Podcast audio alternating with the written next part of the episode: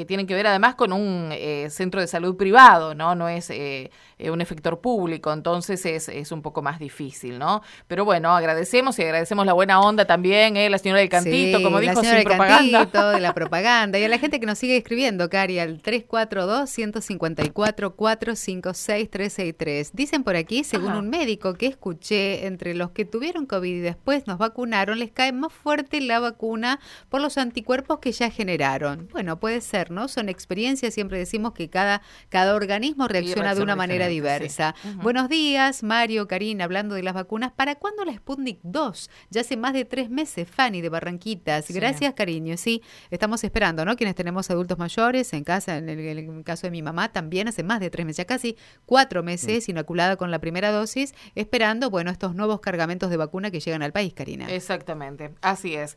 Bueno, Mario, decíamos, ¿no? Sí, perdóname.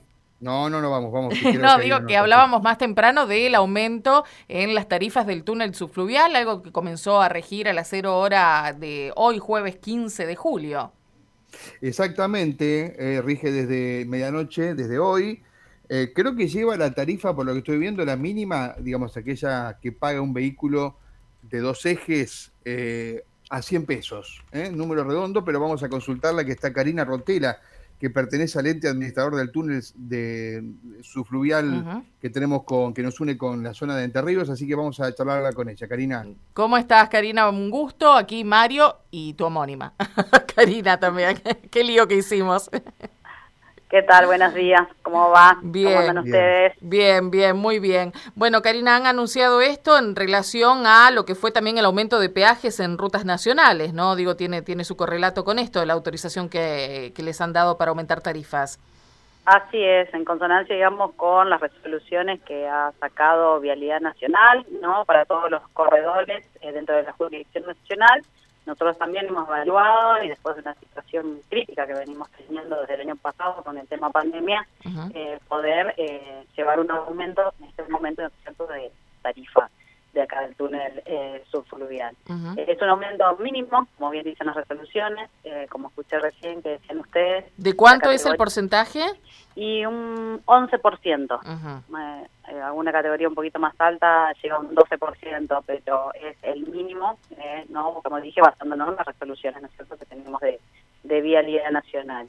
Y como bien decían ustedes, la categoría 1 eh, que estaba a 90 pesos, habíamos aumentado en febrero, que se logró llegar a ese aumento luego de un año y medio sin tener, ¿no es cierto?, modificación tarifaria.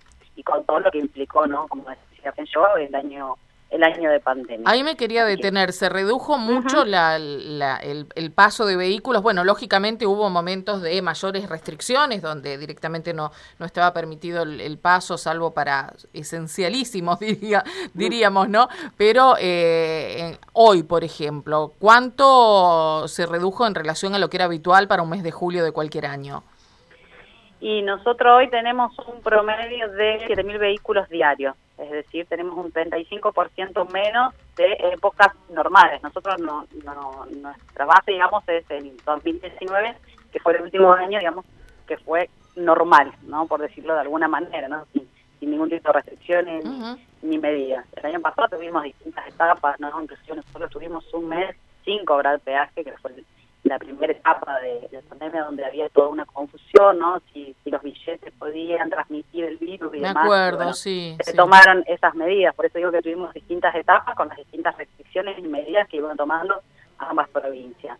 Hoy podemos decir que a partir de este fin de semana la situación está subiendo un poquito, nosotros lo estamos notando, ¿no? Eh, con esto de las vacaciones, eh, algunas no algunos lugares, ¿no? Que han permitido el turismo y nosotros acá eso lo vemos tenemos una circulación que este fin de semana, el periodo 9 de julio, ha llegado a 9.000 vehículos y en una semana se mantiene en estos momentos en 8.000 vehículos aproximadamente. Para nosotros es una suma importante de los números que venimos manejando en el último tiempo, ¿no? Sí, sí, claro, por supuesto, y, tiene la lógica justamente de eh, la mayor o menor movilización que teníamos autorizada. Me llamó la atención cuando repasaba las eh, tarifas y según cada categoría, dos ítems que ustedes publicaron al final y que tiene que ver con una tarifa adicional, por cruce de asfalto o por corte de tránsito. ¿Nos podés explicar de qué se trata exactamente estos dos, estos dos casos? Sí, en este caso son adicionales porque, bueno, son generalmente son transporte de cargas que eh, cuando hablamos de asfalto de ancho, digamos que tienen medidas donde exceden las calzadas, ¿no es cierto? O una altura donde hay que bajar, digamos, este tramo. Sí o sí es necesario el corte, ¿no es cierto? El pase de los demás vehículos porque tienen que ah, pasar solo, acompañado con nuestro inspector de tránsito y muchas veces hasta con nuestra grúa por cualquier dificultad que se puede tener. Entonces uno tiene que hacer todo una, un trabajo especial, por eso se abona un adicional, ¿no? Que eso estuvo siempre, digamos, eh, ante estos transportes, ¿no? Que tienen ciertas medidas o características eh, que deben, digamos, eh, ser acompañados, ¿no? Y hay toda una, una digamos, una lógica eh, para que puedan cruzar. eh, Karina, bueno, ustedes aclaran también en, el informe que eh, se mantienen aquellos beneficios para quienes eh, tienen uso frecuente del túnel e incluso para el transporte de cargas, en este sentido, con las mismas características que venían teniendo. Sí, sí, las resoluciones siguen vigentes. el transporte, digamos, la categoría 1, ¿no? Los vehículos que cruzan a diario tienen el 50% de descuentos y tanto el transporte de pasajeros como transporte de carga siempre tengan ¿no cierto domicilio en cualquiera de las dos provincias tienen el 20% de descuento. Eso es un abono que lo tramitan acá nuestra oficina ¿no cierto de, de peajes eh, y bueno es un beneficio que se le da a las personas que generalmente digamos tienen que cruzar de una provincia a la otra. Claro, bueno, eh, sabemos que la radio se puede escuchar en cualquier lugar del mundo y por ahí nos está escuchando alguien que dice, ¿qué pasa con la bajante? Ya hablamos con técnicos, ¿no? Que hablaron de la manta que cubre el túnel y demás, pero para el uso, para lo que es el cruce a través del túnel, eh, no, no tiene ningún tipo de, de, inconvenientes esto de la bajante o sí? No, no, eh, acá en realidad lo que preocupa más es cuando hay una suba ¿no? del agua y se mantiene en el tiempo. La bajante la verdad es que no trae mayores problemas, si bien nuestro equipo técnico ¿no? y de ingenieros hacen el control todas las semanas y recorren eh, la zona, eh, sabemos que, bueno, por suerte no nos trae mayores complicaciones. Como bien decía y explicaba el ingeniero en los últimos eh, esa manta que se ve, el túnel tiene muchos metros no para abajo, estamos hablando de unos 13, 14 metros de arena, hormigón y demás, hasta llegar realmente al techo de, del túnel, ¿no? Porque muchos han pensado que eso ya es se veía el túnel o una parte, pero no, no, no, esas son mantas que se pusieron de la última inundación más grande y que fue necesario, digamos, para reforzar la cuestión de la, seguridad. Exactamente. Karina, gracias por, por el tiempo y por eh, brindar esta explicación para aquellos que son usuarios habituales o los otros, ¿no? Que por allí esporádicamente deciden cruzar eh, hacia una u otra provincia. Muchas gracias. Bueno, muchas gracias a ustedes y que tengan un buen jueves. Igualmente para vos, mm, gracias. Hasta luego. Karina Rotela, del ente administrador del túnel subfluvial, entonces, para dar a conocer y algunos detalles relacionados con esto, reiteramos, 100 pesos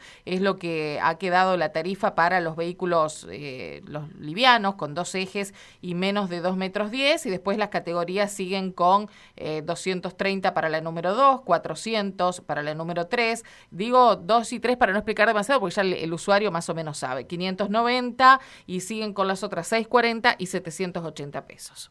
Siempre vivimos con